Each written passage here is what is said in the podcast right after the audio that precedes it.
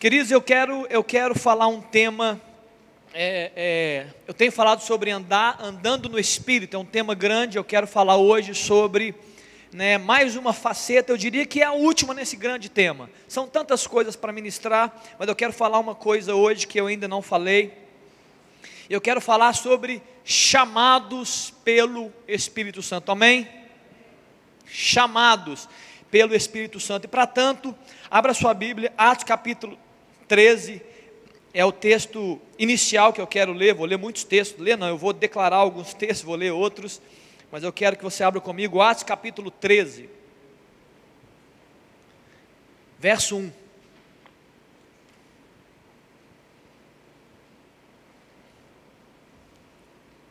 Daqui a pouco, queridos, no final da, no final da mensagem, nós vamos falar um pouco sobre o dia de amanhã. Né? Nós temos um grande dia amanhã para ministrar sobre a igreja. Vai ser muito tremendo, muito especial, vai ser muito abençoado. Né? Espero que todos vocês estejam agendados para estar aqui. Vai ser muito legal. E também vamos falar sobre rapidamente sobre o sábado que vem. Né? Perdão, daqui a dois sábados, daqui a duas semanas, que é o batismo, né? Algumas, alguns jovens estão aí se dispondo para o batismo, eu quero rapidamente falar sobre isso também, para que a gente possa se organizar. Uma curiosidade aqui antes de ler esse texto: você trouxe a sua carta, levanta a mão, quem trouxe a carta? Uau, que resposta! Cinco pessoas, Bela. Queridos, carta para abençoar a vida dos adultos amanhã. A Aline tem papel, tem caneta, então você não vai sair essa noite daqui antes de entregar uma palavra de bênção para alguém. Amém, querido? Você vai escrever uma palavra para a gente poder entregar amanhã. Quem estiver na recepção vai estar entregando para abençoar né, os adultos que, que orbitam sobre essa igreja estarão aqui no culto de amanhã. Amém? Vamos ler então. Atos capítulo 13, verso 1. Havia na igreja de Antioquia profetas e mestres, Barnabé, Simeão, por sobrenome Níger, Lúcio de Cirene, Manaém, Colasso de Herodes, o tetra, tetrarca e Saulo. Verso 2: E servindo eles ao Senhor e jejuando, disse o Espírito Santo: Separai-me agora Barnabé e Saulo para a obra que a que os tenho chamado. Verso 3: Então, jejuando e orando e impondo sobre eles as mãos, os despediram. Amém, queridos? Todos acompanharam? Que bênção. Eu quero destacar algumas coisas nesse, nesse texto introdutório da mensagem. Primeira coisa está no verso 2, a Bíblia fala que eles estavam servindo a Deus.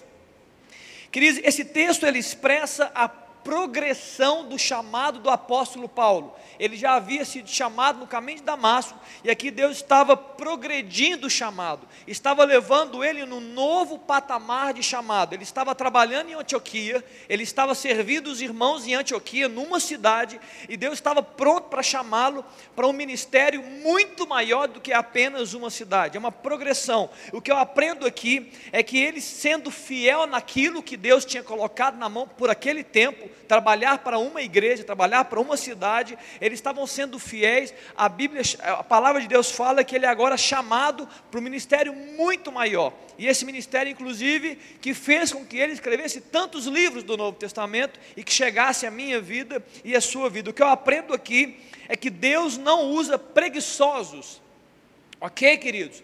Deus não usa é, é, apenas os consumidores da fé, não. Deus ele vai usar pessoas que são é, fiéis e comprometidos e compromissados com o Evangelho e com a fé cristã. É assim que funciona. Grava isso no seu coração. Outra coisa, eles estavam jejuando quando o Espírito Santo falou àqueles que estavam ali reunidos. Outra coisa que eu aprendo, que é isso mesmo, esse exercício espiritual do jejum, esse ato de é, buscar aprofundamento com Deus, aprofundamento da fé, de buscar sensibilidade espiritual, é nesse contexto que Deus chama eles, ou seja, Deus não vai chamar os desatentos porque quem está desatento não escuta a voz do Senhor. É interessante que eu tenho certeza do que eu estou dizendo, que Deus tem falado, e Ele continuará falando, e Ele é de diversas formas. A questão não é Deus falar, a questão é você que não escuta. Muitas vezes nós estamos negligenciando a voz de Deus por diversas razões, mas Deus continua falando e chamando o seu povo. Nós é que não estamos dando ouvido. Eu quero falar sobre isso um pouco essa noite. Nós é que, por alguma razão, negamos, por alguma razão, duvidamos e por alguma razão, bloqueamos essa voz que fala conosco. Mas a palavra de Deus fala que separai-me, está aqui, separai-me, o Espírito fala para aquele povo: separai-me a Saulo e Barnabé para a obra que eu os tenho chamado. Isso é extremamente poderoso, isso é especial demais. Esse texto está dizendo que Deus estava falando o seguinte: ó, separem para mim. Ele estava dizendo, ó, separem para mim, separai-me duas pessoas específicas, Saulo e Barnabé, isso é tão especial. A palavra de Deus fala em Efésios no capítulo 2 e no verso 10, que nós somos feituras de Deus, criados em Cristo Jesus para boas obras, das quais Deus de antemão preparou para que andássemos nela, está aqui no texto. E é interessante que você pode falar, Léo, de onde vem esse contexto?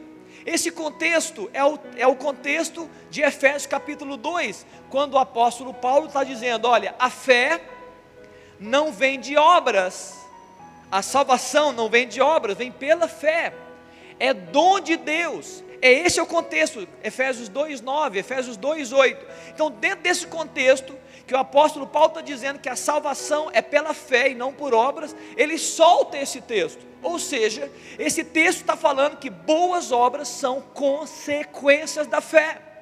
Boas obras são consequências da salvação.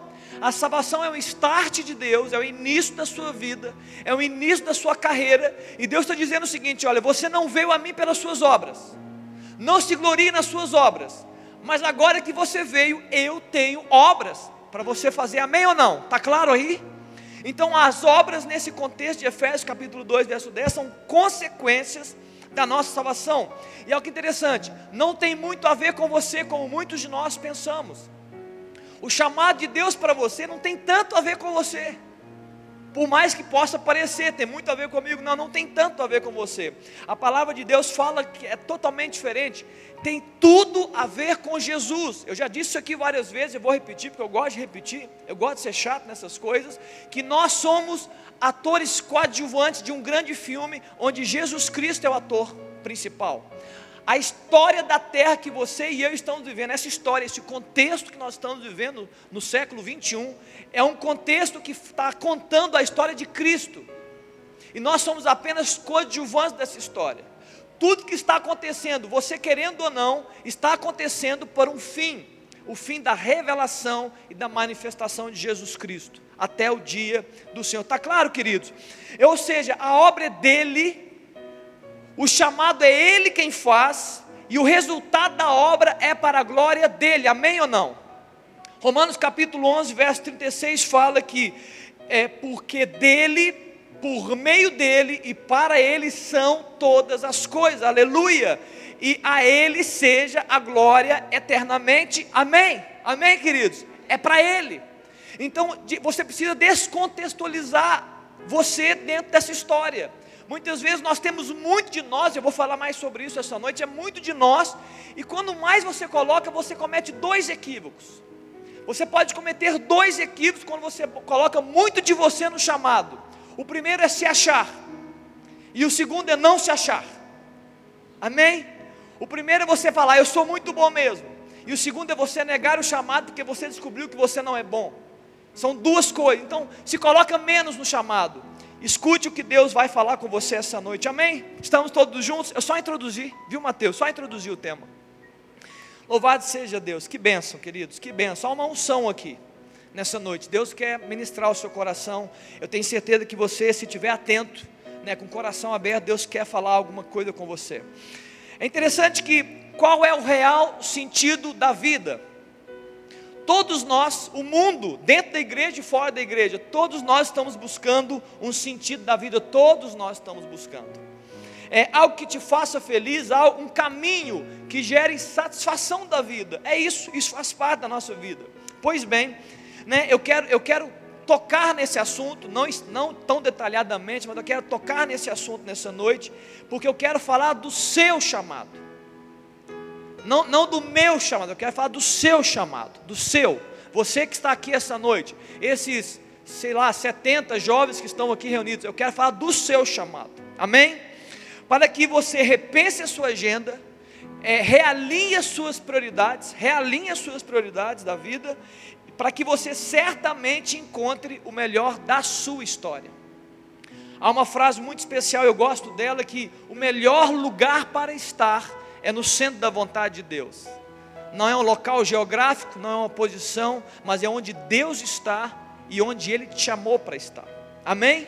Você acredita nisso? Pois eu acredito nisso, é assim que eu creio.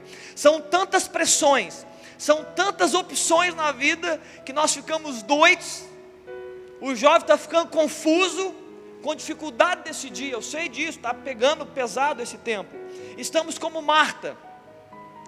É, é, estamos igual Marta, é correndo de um lado para o outro, inquietos, né, com tantas coisas para fazer e com tantas decisões para tomar. Mas é interessante que Jesus fala que só uma coisa é deve ser a nossa prioridade principal. Jesus chama a atenção de Marta para uma coisa, ok, jovem? Eu queria que você, não precisa falar não, porque está de máscara, só aponta o dedo para a pessoa que está ao seu lado, uma coisa, fala assim para a pessoa: olha, uma coisa.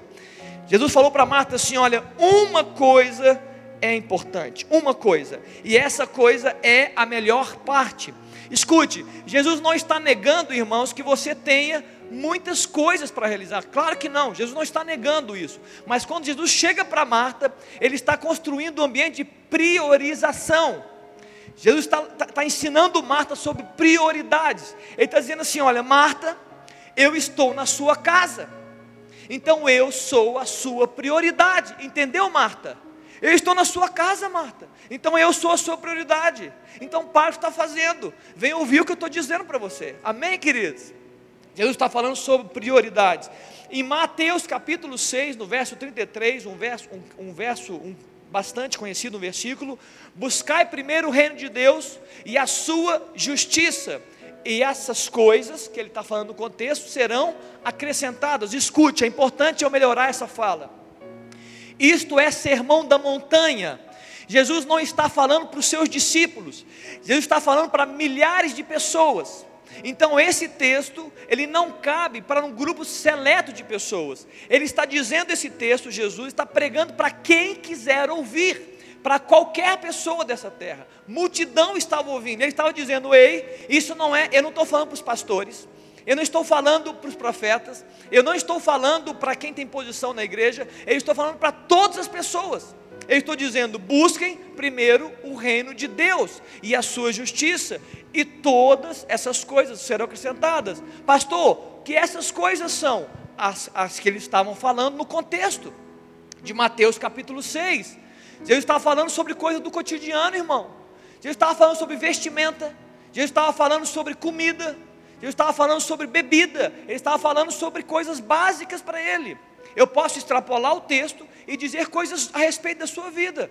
Jesus está dizendo: se você buscar o reino de Deus, as questões do seu Enem, as questões da sua faculdade, as questões do seu trabalho, as questões do seu casamento, das suas escolhas, vos serão acrescentadas. Amém ou não? Você crê nisso ou não? Quem crê nisso? Levanta a mão só para saber. É assim que funciona. Você busca as coisas de Deus em primeiro lugar e Ele acrescenta as coisas que refletem o seu cotidiano. É uma promessa, irmão. Então para de ficar tão preocupado com isso. Vai buscar Deus em primeiro lugar da sua vida, amém? Muito bem. Primeira pergunta da noite: quem Deus chama? Vamos abrir um texto junto, 1 Coríntios, capítulo 1. Quem Deus chama? Para você se encontrar nessa, nessa noite a respeito do seu chamado, eu quero que você aprenda né, a respeito desse texto, está em 1 Coríntios 1, 26. Quem Deus chama. É provável que você vai cair da cadeira. Talvez se você nunca leu esse texto, talvez você né, possa aí levar um susto, né? Se alguém do lado perceber, gente, ajuda a pessoa aí. 1 Coríntios capítulo 1, verso 26 fala: Irmãos, reparai, pois, na vossa vocação, visto que não foram chamados muitos sábios, segundo a carne, nem muitos poderosos, nem muitos de nobre nascimento. Pelo contrário, Deus escolheu as coisas loucas deste mundo para envergonhar as sábias, e escolheu as coisas fracas do mundo para envergonhar as fortes. E Deus escolheu as coisas humildes do mundo e as desprezadas e aquelas que não são, para reduzir a nada as que são 29, a fim de que ninguém se vanglorie na presença de Deus. E o verso 31 final diz: aquele que se gloria, glorie-se no Senhor. Amém, querido? Está aí, está aí aqueles que o Senhor chama, que o Senhor escolhe para si. Talvez você veio aqui essa noite, está cheio de pensamentos a seu respeito, e você fala assim: olha, pastor, mas você não me conhece a minha história. Olha, é, é, eu sou do, eu sou do PP é, eu sou do partido dos perdedores. Ah, você é. Queridos, é, deixa eu te falar uma coisa: você está na lista de Deus. Amém? Não, pastor, eu sou do, eu sou do partido PNS. Eu estou lembrando de política, nós estamos no tempo de eleição. Eu sou do partido daqueles que não são. Sim, queridos. Você se acha assim? Escute nessa noite. Você faz parte da lista de Deus. Amém? Se você fala assim, ah, algumas vezes eu me acho desprezado, algumas vezes eu me sinto que eu não sou nada, algumas vezes eu me, eu me acho tão pequeno, você se acha assim? Amém? Porque você está na lista de Deus. É esse tipo de pessoa que Deus quer chamar. Amém, queridos? Então nenhum de nós tem desculpa aqui. Amém? Nenhum de nós. Você pode sentir o pior, o menor dessa sala, uma, o menos capacitado. A Bíblia fala por esse texto que Deus não está preocupado com seus talentos porque Ele é capaz de capacitar você e colocar em você talentos que você não tem. Amém? ou Não? Você crê nisso ou não? Então, hoje, nessa noite, eu queria que todos aqui fossem encharcados com esse entendimento, para que você nunca mais diga, nem a você mesmo, nem aos outros, e muito menos a Deus: Eu não serei chamado. Nunca.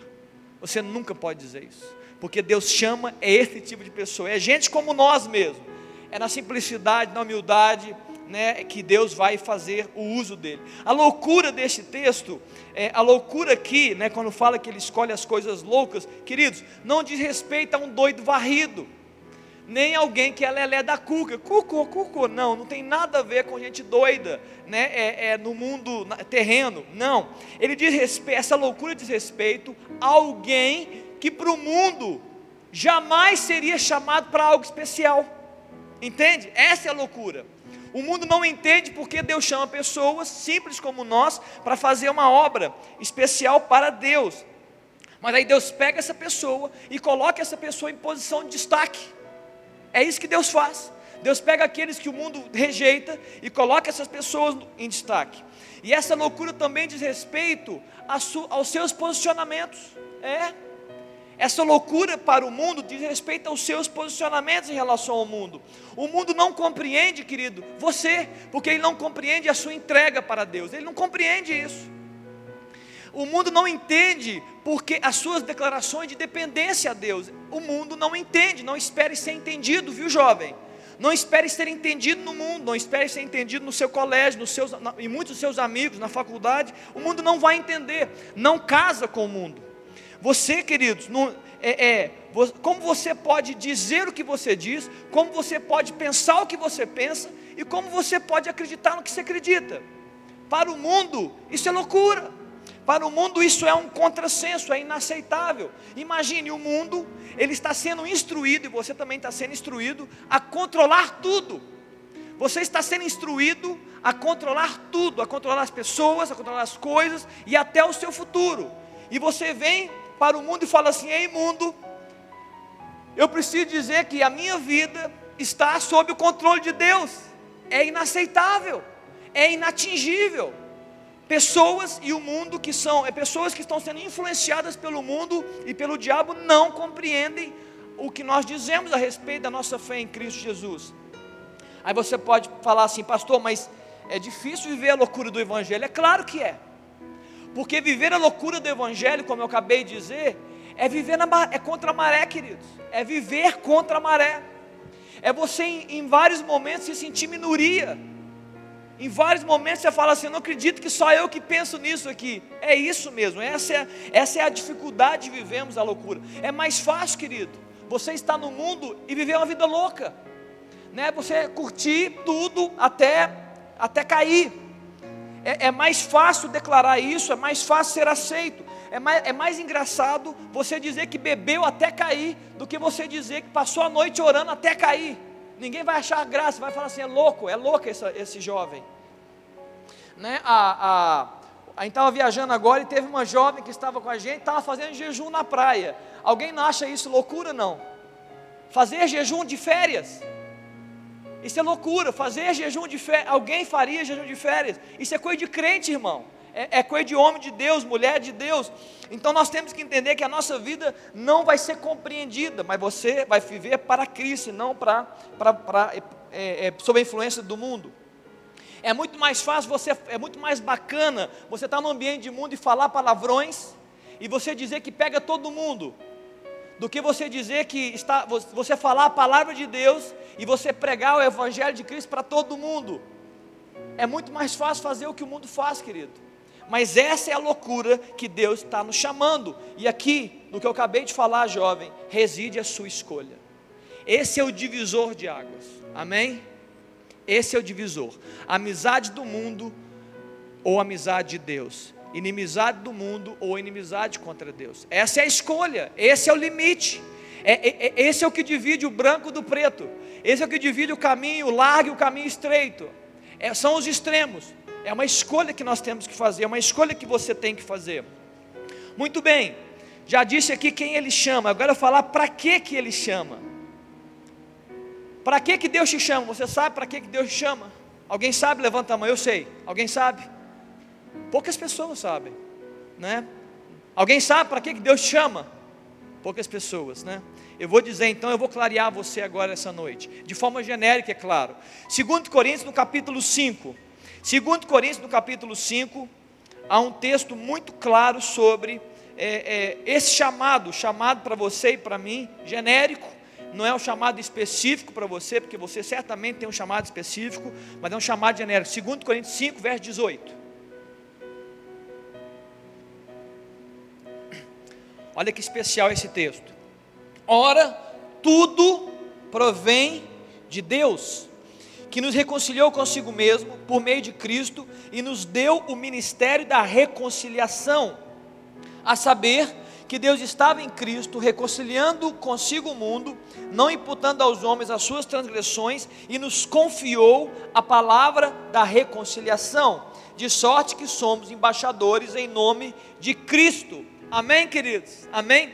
Esse texto fala sobre ministério da reconciliação, esse texto fala sobre a palavra da reconciliação, e esse texto fala sobre embaixadores em nome de Cristo. Escute, todos que são atingidos pelo ministério da reconciliação são chamados a viver e a declarar a palavra da reconciliação. Amém ou não? Está claro? Eu, preciso repetir? Se você foi atingido pelo ministério da reconciliação com Deus, você sim é chamado para viver e declarar a palavra da reconciliação, a, o evangelho de Jesus Cristo, a boa notícia de Deus para os homens. É esse o chamado. E, mas você só pode pregar daquilo que você foi pregado. O apóstolo Paulo mesmo falou: Eu recebi do céu o que também entreguei. Então você só pode derramar sobre o mundo aquilo que você recebeu do alto. É assim vivem os cristãos. Nós não somos uma represa, eu disse isso várias vezes aqui, nós somos como um rio. As águas vêm do alto do Senhor, do trono de Deus, e elas fluem através de nós, atingindo os quatro cantos da terra. Amém ou não? É assim que funciona. Então entenda, é assim que deve ser. Você recebeu, se você participou do ministério da reconciliação, se a palavra chegou a você, você a partir do dia que você entendeu essa palavra, entendeu o evangelho, você agora se torna participante, você agora se torna colaborador do da propagação do evangelho de Cristo. Amém ou não? Sem, sem, ser, sem ser específico, de forma geral, no seu colégio, na sua faculdade, na sua família, na sua casa, não importa. Você, a partir do dia que você recebeu o impacto da palavra, você agora se torna um colaborador desta mesma palavra, a palavra de Cristo, a boa nova do Evangelho. Você também é chamado de embaixador de Cristo. Alguém aqui não sabe o que significa embaixador? Levanta a mão. maioria sabe. Eu só vou explicar rapidamente, então, já que todos sabem. Embaixador, queridos, é alguém enviado a uma outra nação. Ele é de uma terra e, e, ele é enviado para uma outra terra para representar a terra natal, para, para ser um mensageiro da terra natal, ser um negociante da terra natal. Isso é o que significa um embaixador. Ele é alguém que foi enviado para uma outra terra mas ele não pertence a essa terra, ele não é da terra, ele é de uma outra terra, está claro até aqui?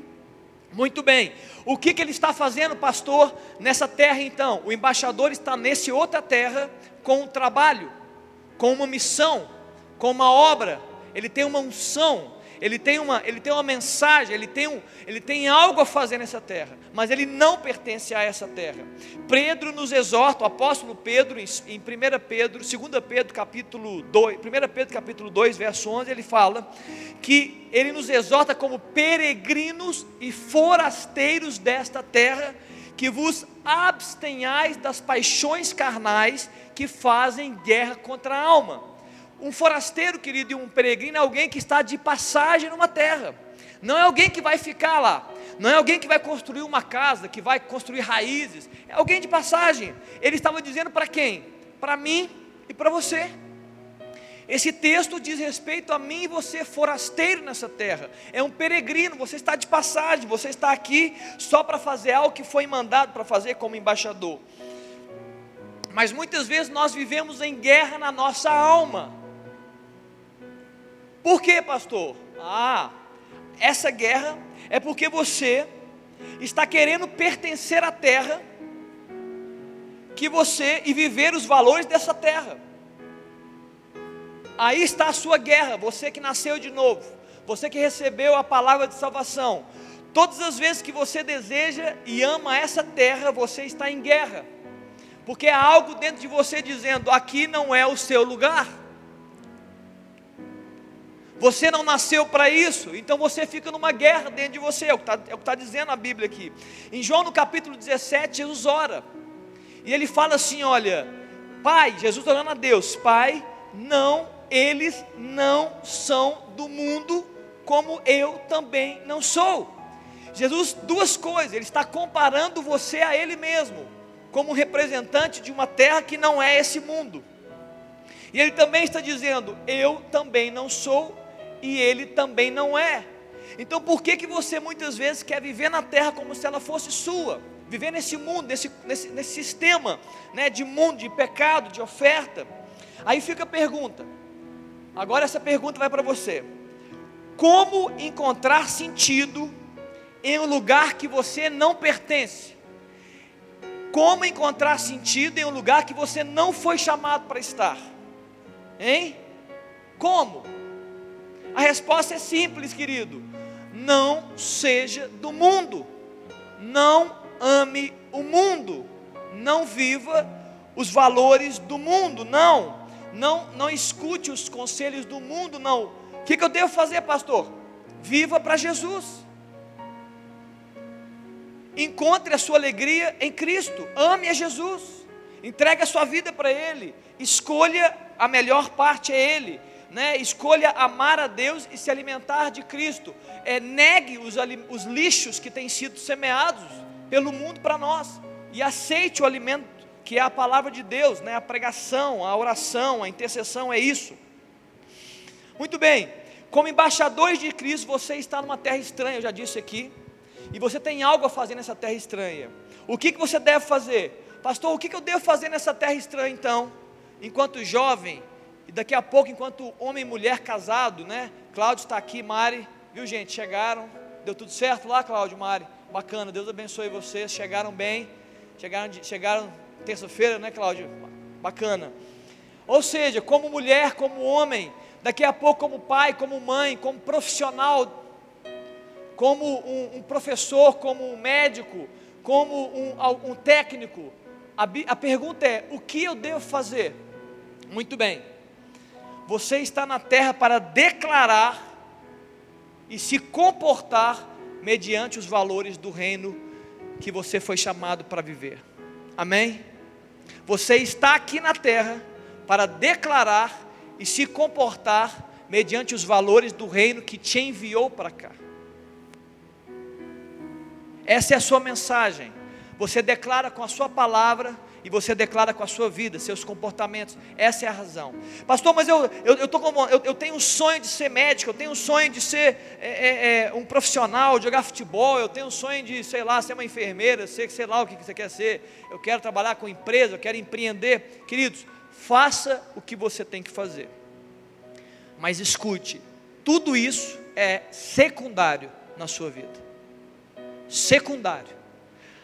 Isso não é a sua prioridade. Não é a sua prioridade. E se você se perder nessa prioridade, você vai entrar em guerra na alma e você vai viver um eternamente triste e sofrido.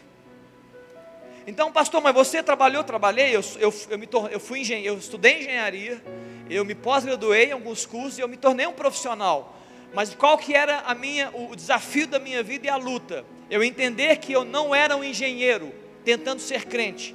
Eu era um filho de Deus em um local específico que Deus me colocou para trabalhar com engenharia, mas eu era um filho.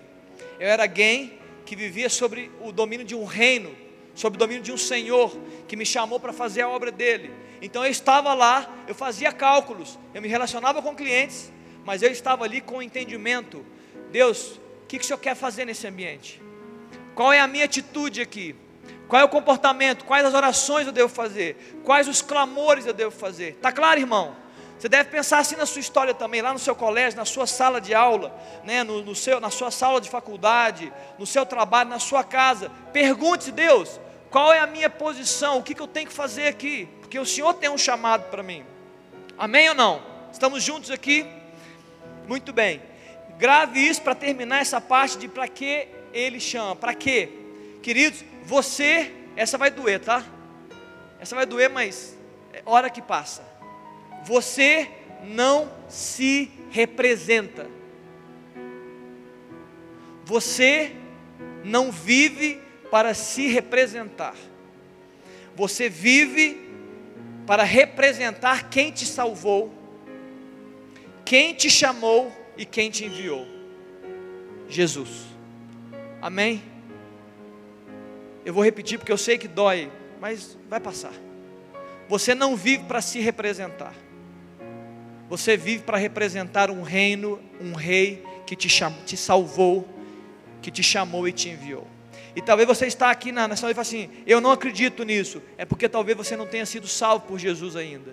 É porque talvez essa, essa verdade ainda não chegou ao seu coração. Mas essa é a verdade da Bíblia. Você não vive para se representar. Podemos passar de fase? Agora eu quero falar de duas coisas eu quero falar sobre dificuldades para você reagir ao chamado de Deus. Dificuldade para você reagir a essa voz que vem do nosso interior. Chamado é como uma chama, é como um fogo. Quantas vezes eu me vi aqui, a Aline é testemunha disso, porque conviveu comigo em todos os meus momentos. Quantas vezes eu me via sentado aí na cadeira como vocês estão.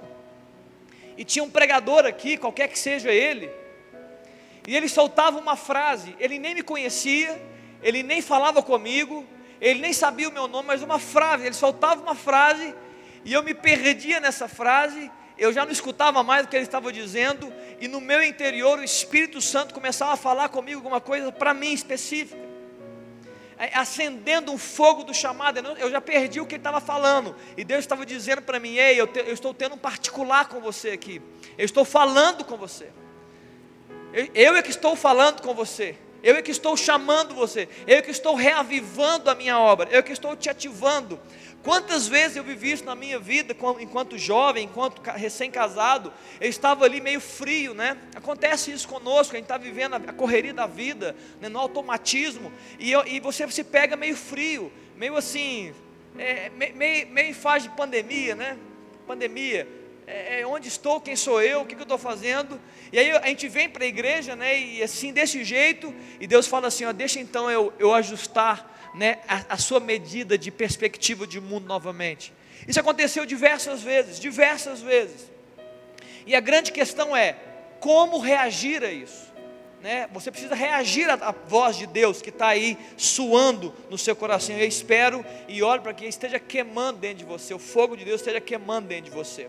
Mas eu quero falar duas dificuldades para reagir ao chamado. Duas. Eu poderia citar vários obstáculos, mas eu quero citar duas, duas que vieram muito forte é, esses dias no meu coração. Primeira delas está em 2, 2 Timóteo capítulo 1, verso 7, nem precisa abrir. Eu vou chamar de covardia, me perdoa, me ame, eu amo vocês. Covardia.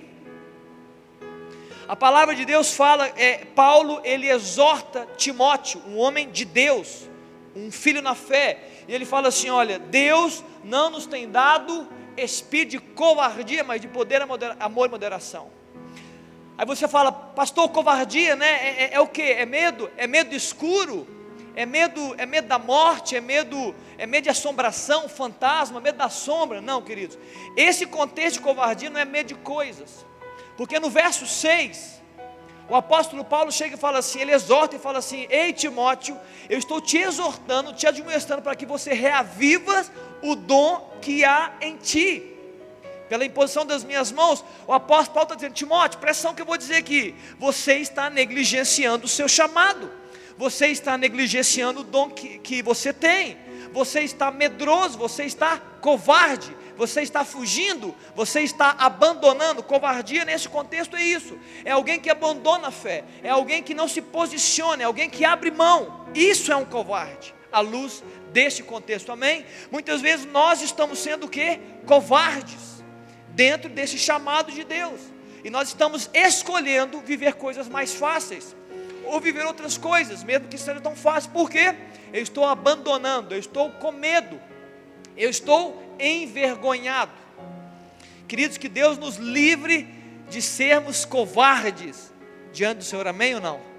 Que Deus possa nos livrar de covardia, que a gente possa reagir com ousadia diante do Senhor e não com e não com e não com covardia diante do Senhor, que não, que, que não haja espaço no meio do seu coração para a gente negar o chamado de Deus. Segundo ponto, amém? Primeiro, segundo ponto, esse também vai ser difícil, querido. Esse vai falar dentro de você, porque alguns de vocês nem acreditam no que eu vou dizer aqui. Talvez você nunca pensou dessa forma que eu vou dizer, mas eu vou dizer. Muitos dos que estão aqui neste ambiente e muitos que estão em outro ambiente. Uma das dificuldades de você ouvir né, e reagir ao chamado de Deus é porque você não se acha digno de Deus. Hum. Você não se acha digno de ser chamado. Você, você, você responde assim: ah, é chamado de Deus e para os melhores. Esse chamado de Deus é para os mais capacitados, esse chamado de Deus é para os mais santos do que eu. eu. Deus não me chama, Deus chama outros. Tem muita gente melhor do que eu para Deus chamar. Escute, muitos homens de Deus viveram esse conflito, viveram esse dilema, muitos homens de Deus. Porque é uma grande realidade, nós realmente não somos dignos de Deus, mas a questão não está nisso. Um exemplo, João Batista, ele certa vez declarou: Olha, eu não, depois de mim, vem alguém que é maior do que eu. Ele está falando de Jesus Cristo. Ele disse que eu não sou digno de desatar as sandálias dos seus pés. João Batista não se achava digno disso. Entretanto, irmão, ele não abriu mão de cumprir o seu chamado, de, de cumprir a sua missão e de se tornar a voz que clama no deserto. Está claro aqui? Não se sentir digno de Deus não, é não pode ser o fim em si mesmo, faz parte do processo, porque realmente nós não somos dignos de Deus, mas não pode paralisar você, e muitas vezes isso é tão forte que paralisa você. O apóstolo Pedro, momentos antes de ser chamado por Deus, Deus Jesus opera uma grande multiplicação de peixes, ele está ele tá no barco, ele fala: Isso só pode ser alguém especial porque as redes estão quase se rompendo, e ele pula do barco, ele vai para a praia, e ele se prostra diante de Jesus e fala: Jesus, aparta-te de mim, porque eu sou pecador. Como se Jesus não soubesse disso, né, querido? Como se Jesus não conhecesse você e eu. Mas Jesus ali, ele não abriu um confessionário, Ele falou, então, Pedro, está na hora de confessar, hein? Ele chegou e falou assim, Pedro, eu sei de tudo. Ele falou, você é um pescador, um pecador, mas eu vou te fazer um pescador de homens. Jesus, ele projeta para o seu futuro coisas que nem você acredita. Pedro não se achava digno, queria lançar Jesus para fora. E Pedro falou assim: Ei, Pedro, o negócio vai ficar estreito para você, porque eu vou te fazer pescador de homens. Está claro, queridos? Quando Adão peca, lá em Gênesis, no capítulo 2 e 3, no capítulo 3, na verdade, não foi Deus que fugiu ao encontro. A Bíblia fala que na viração do dia Deus vinha conversar com Adão. Só que nesse dia específico, quando Adão pecou e desobedeceu a Deus, quem faltou ao encontro foi Adão. Deus não faltou ao encontro. A Bíblia fala que Deus veio na viração do dia e ele chama por, por Adão e fala assim: Adão, onde está você? E ele se esconde. Adão e Eva fogem de Deus. Em algum momento eles voltam a falar e, Adão fala com Deus assim: Deus, eu ouvi a sua voz no jardim. E eu, eu tive medo porque eu me vi nu e eu me escondi. Vocês conhecem esse texto? Amém? Qual o problema?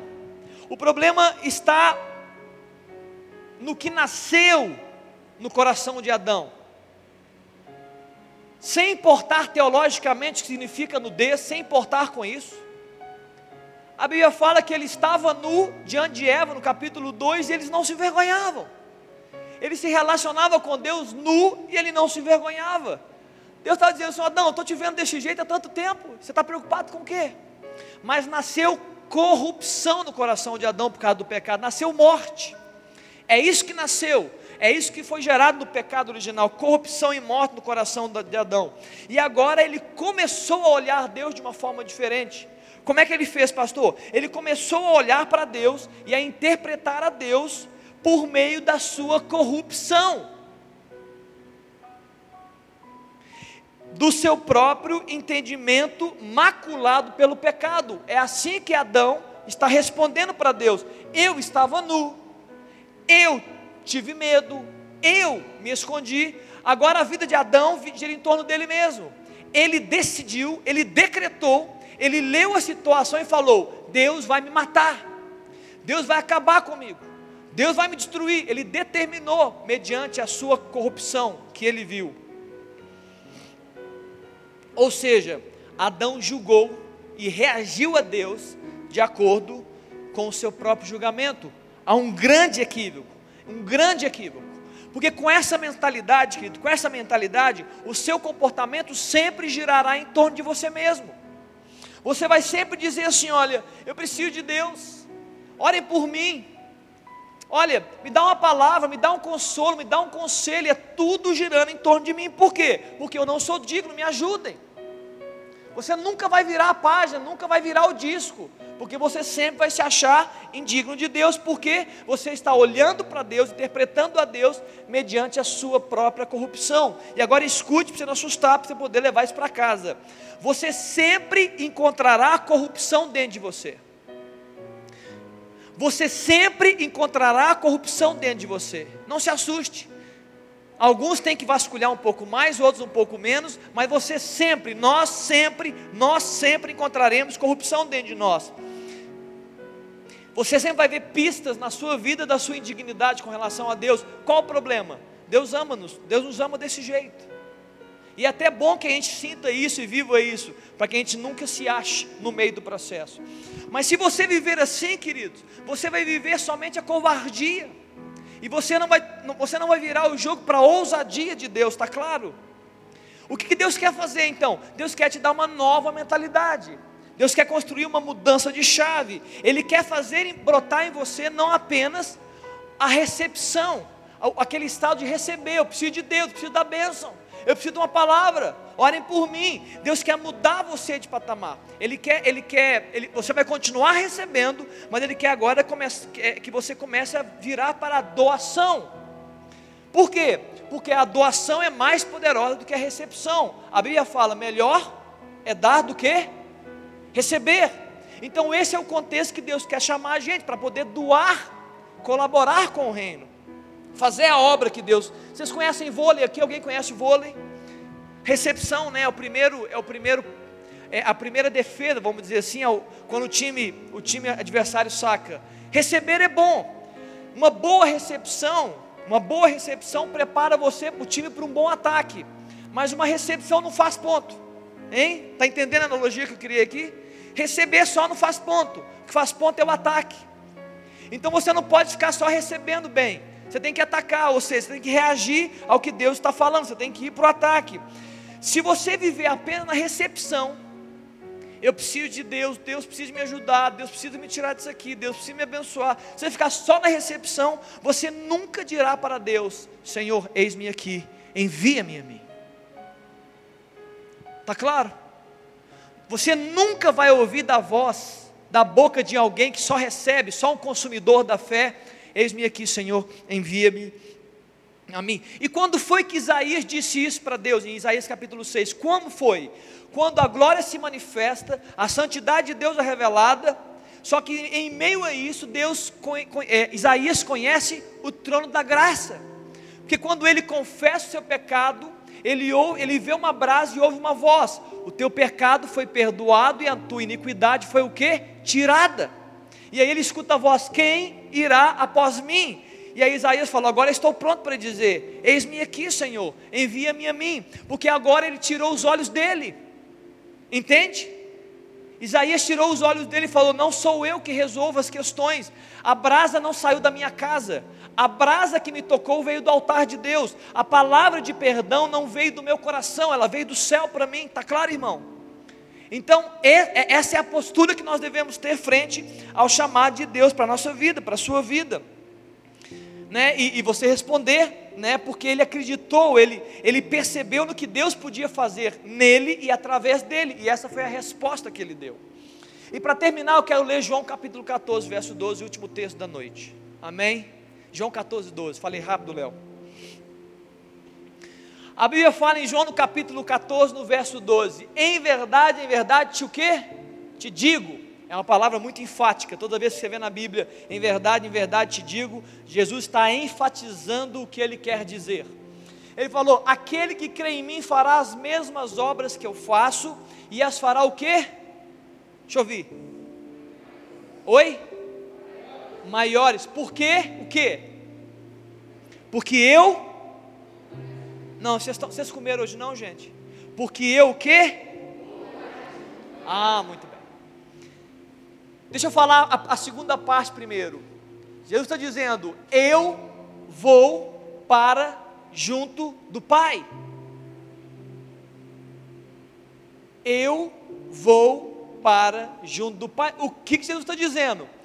Em outras palavras, diz o seguinte: ei, ei vocês que estão me ouvindo aqui, eu vou para junto do Pai, mas a minha obra tem que continuar. E a minha obra agora vai ser feita por vocês.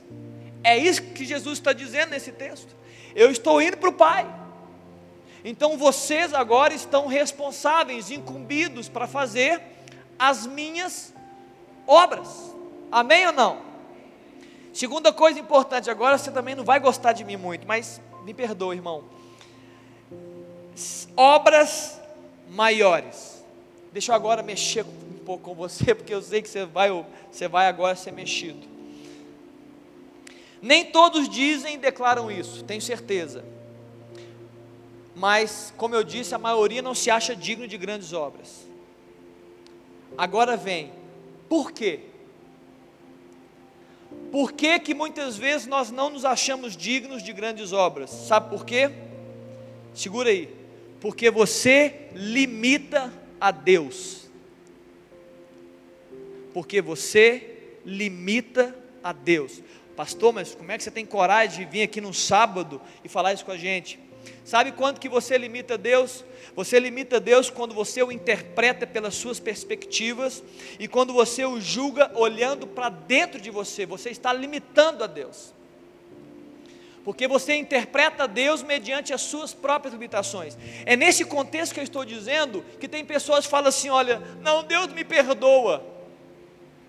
Por que, que Deus não te perdoa? A pessoa que pensa assim é porque está olhando para Deus está medindo Deus na sua perspectiva e na sua forma de ver, e essa pessoa está equivocada. E se você começar a se relacionar com Deus mediante as suas perspectivas e mediante as suas limitações, você vai limitar a Deus. E eu vim nessa noite, irmão, para dizer isso: não limite a Deus. Você não pode interpretar a Deus pelos seus pensamentos e pelos seus sentimentos. Você vai errar, como Adão errou. Adão olhou para si, ele olhou e falou: Meu Senhor, Deus não vai me aceitar nunca. Vamos fugir, Eva. A culpa já é sua. Daqui a pouco eu vou dizer isso, que a culpa é sua, mas vamos embora que o negócio vai pegar para nós dois. Por quê? Porque Adão interpretou a Deus segundo ele mesmo.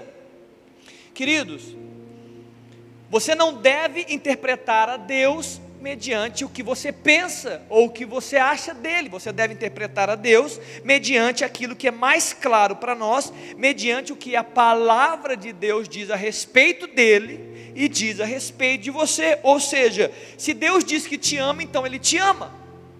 Se Deus diz que se Deus diz que ele te perdoa, então ele te perdoa.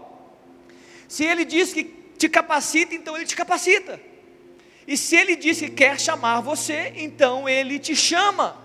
E se ele decidiu que quer enviar você, então abre seu coração e seja enviado. Tá claro ou não? Então pare de se relacionar com Deus mediante as suas limitações. Você é você. E Deus é Deus, tá claro? Não há sombra de comparação. Então não interprete a Deus mediante a sua corrupção e a sua limitação. Deixa Deus ser Deus na sua vida, amém ou não? Deixa Deus ser Deus na sua vida. Abre seu coração para esse chamado, para que Ele viva em você e Ele envie você, e para que você viva o melhor de Deus, sem medos, sem fugas, sem vergonhas. Amém ou não? Você pode dar uma salva de palmas para Jesus? Mateus, vamos aqui. Eu queria que você ficasse de pé aí onde você está.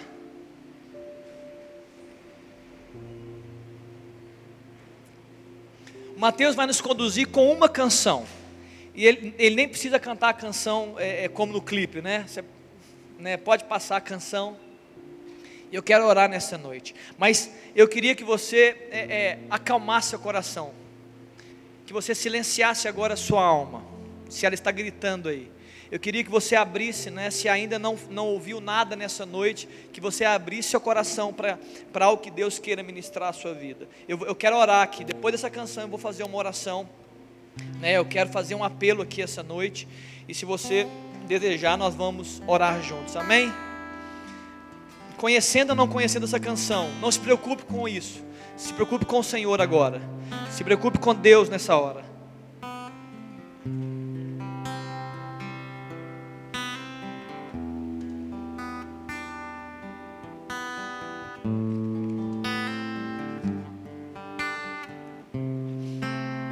Se você puder, feche seus olhos. Você ora a Deus. No madeiro por mim, me conectou, salvou, curou. Ele me deu um destino, uma cabe um pouco de vinho.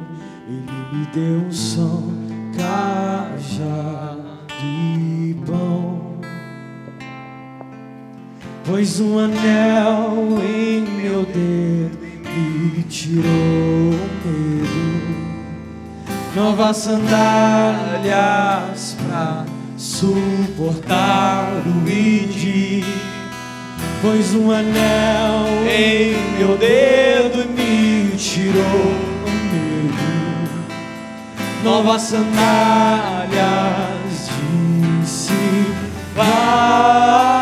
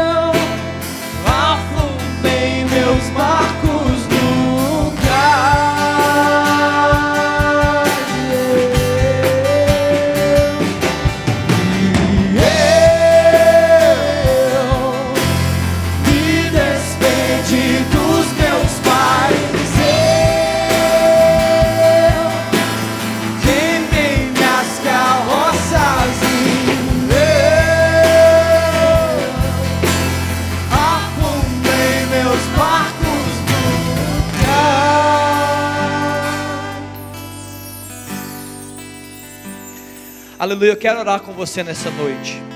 Como eu disse aqui no meio dessa mensagem, eu falei que em muitos momentos eu estive sentado em cadeiras, como eu ainda, eu ainda vivo isso na minha história.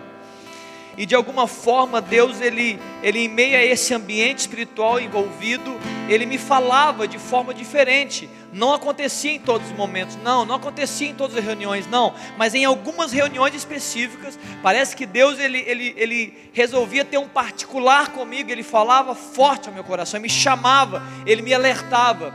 E eu queria fazer, eu queria orar com você. Você veio aqui essa noite, ouviu essa mensagem, cantou as canções e nessa noite eu quero orar com você que veio aqui e de alguma forma sentiu algo que Deus falou diretamente ao seu coração. Né? Deus falou com você de uma forma diferente, uma forma é, que normalmente não acontece com você. Né? O Espírito ele, ele botou uma chama no seu coração. Tem alguém, alguém aqui essa noite? Eu quero orar com você. Levante sua mão. Olha, hoje Deus falou comigo de uma forma diferente. Tem alguém que veio, veio aqui? Alguém? Mas olha, Deus falou comigo algo específico, algo específico não, perdão. Deus falou comigo a respeito da minha vida, do meu chamado. Alguém recebeu algo aqui essa noite? Ninguém? Amém? Mais alguém? Mais alguém? Deus falou comigo essa noite a respeito do meu chamado. Deus avivou no meu coração o dom que há em mim, como eu falei sobre a vida de Timóteo. Eu queria chamar essas pessoas para vir aqui à frente. Eu quero orar por você. Vem aqui essa frente. Vem aqui. Deus falou com você. Você veio aqui você, olha, pastor, realmente eu estava aqui e, e, e, o Espírito ele falou comigo de uma forma diferente. Deus ele, ele ativou algo em mim novamente, é, ou talvez ele simplesmente ele, ele, ele, ele falou novamente o que ele já havia falado. Amém? Tem alguém mais aqui? Vem aqui na frente, vem aqui, eu quero orar por você. Aline, me ajuda aqui rapidinho. Pode vir, querido, pode vir, não fica envergonhado não. Você não está, você não tá dizendo que é, nada mais, nada menos do que Deus falou com você. Derrama um copo disso. Derrama um só aqui sobre o copo. Derrama isso aqui no copo. Eu, que, eu vou ungir essas pessoas que estão aqui. Eu quero, eu quero firmar, eu quero participar disso que aconteceu aqui essa noite. Tá bom? Tá bom, Fernanda? Tá bom, Estevam? Eu quero participar disso. Eu quero, eu quero, eu quero simbolicamente enviar vocês Amém? Eu vou enviar você, né? Não, para mim é um simbolismo, para Deus que conta. Amém? Para que você possa pegar isso que você recebeu essa noite e você possa, né, trabalhar nisso que Deus falou com você. Aproveite, tem mais alguém aqui? Aproveita para vir.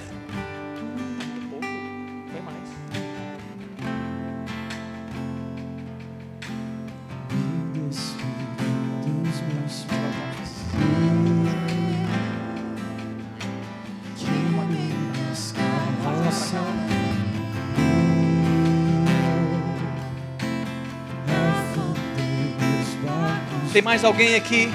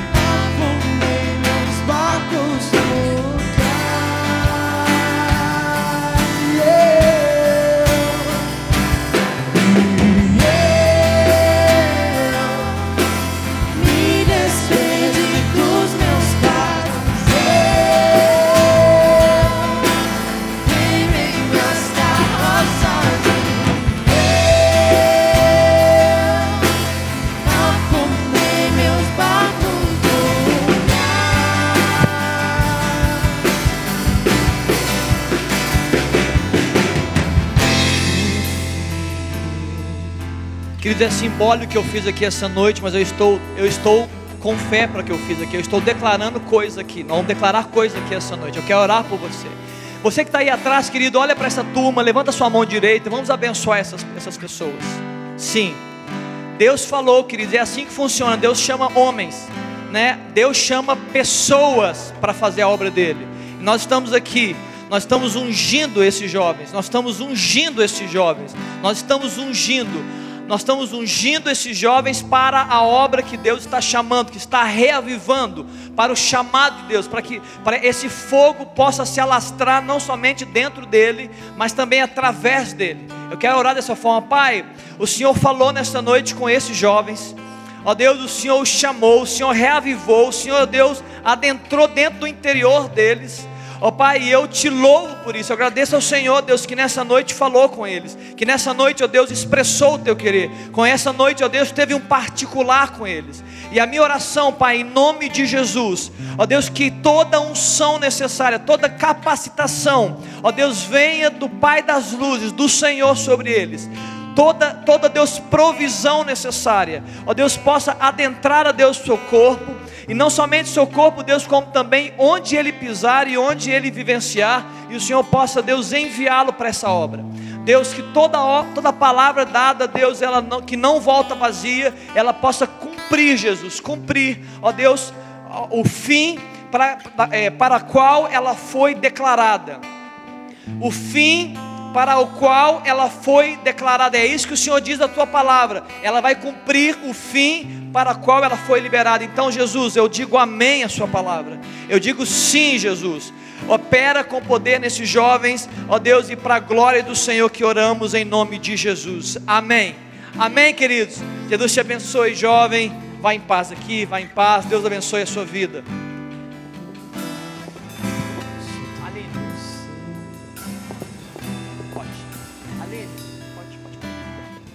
Gente, eu pedi licença para o pastor aqui, que eu queria dar um testemunho para vocês. Vocês podem sentar se vocês quiserem. É, eu sempre, eu tive um pouco de vergonha de falar sobre isso, porque não sei, meio sem graça. Mas aí eu, eu pensei assim, o pastor está pregando sobre isso, eu acho que tem tudo a ver. E eu vi que muitas pessoas vieram aqui na frente tocadas com essa palavra. É, você já sabe, eu fiz um intercâmbio, eu fiquei um ano na Alemanha e é, eu vou falar um pouco, eu queria falar um pouquinho sobre isso. Eu falo que assim, do momento que eu entrei no avião até no momento que eu cheguei aqui no Brasil, a minha vida foi um testemunho. E eu conto isso, pastor, porque às vezes a gente vive coisas e a gente não percebe que aquilo está totalmente dentro da vontade de Deus e daquilo que Deus chama a gente para fazer, né? E eu queria contar um testemunho, um deles, que foi para mim o mais marcante, que foi quando eu ganhei uma bicicleta. Eu estava lá e aí eu, eu morava numa tipo uma roça, assim, era um lugar super pequeno. E aí eu precisava muito de uma bicicleta. Aí eu comentei com uma amiga minha, eu participava de uma igreja. Eu falei, ah, eu queria tanto uma bicicleta, porque né, é ruim e tal. Pronto. Aí foi meu aniversário e aí elas fizeram uma vaquinha, minhas amigas, e me deram uma bicicleta. E naquele momento eu senti o favor de Deus na minha vida e eu senti Deus falando assim: é, Eu te chamei para estar tá aqui e eu não só chamo, mas eu efetuo e eu posso prover e eu posso fazer aquilo que você nem está imaginando. Então, assim, tem mil testemunhos, não é um, não, é tipo assim, é muito mesmo. É, de, assim, da comida que eu comia até dos amigos que eu tinha, eu vi a graça de Deus. É, uma amiga minha, ela conheceu a Deus no quarto dela, a gente orou, ela aceitou Jesus ali. As crianças que eu cuidava, a mãe comprou uma Bíblia para elas, ela começou a falar da palavra de Deus para aquelas crianças. E eu falo assim, quando o Senhor quer fazer algo na nossa vida, não é o medo, não é as circunstâncias, não é o dinheiro, e não é, às vezes você está fazendo uma coisa achando que é por aquilo, mas não, é Deus ali querendo e efetuando através de você. Então esse é o encorajamento, assim, não tenham medo, sabe? Não tenham medo. Orem sempre, fala, Deus, tira o medo do meu coração. Me mostra onde eu estou indo. Me mostra qual é esse caminho que o Senhor quer que eu trilhe, que, assim, é inimaginável mesmo as coisas que Deus pode fazer na nossa vida mesmo. Mas, assim, obrigado, pastor.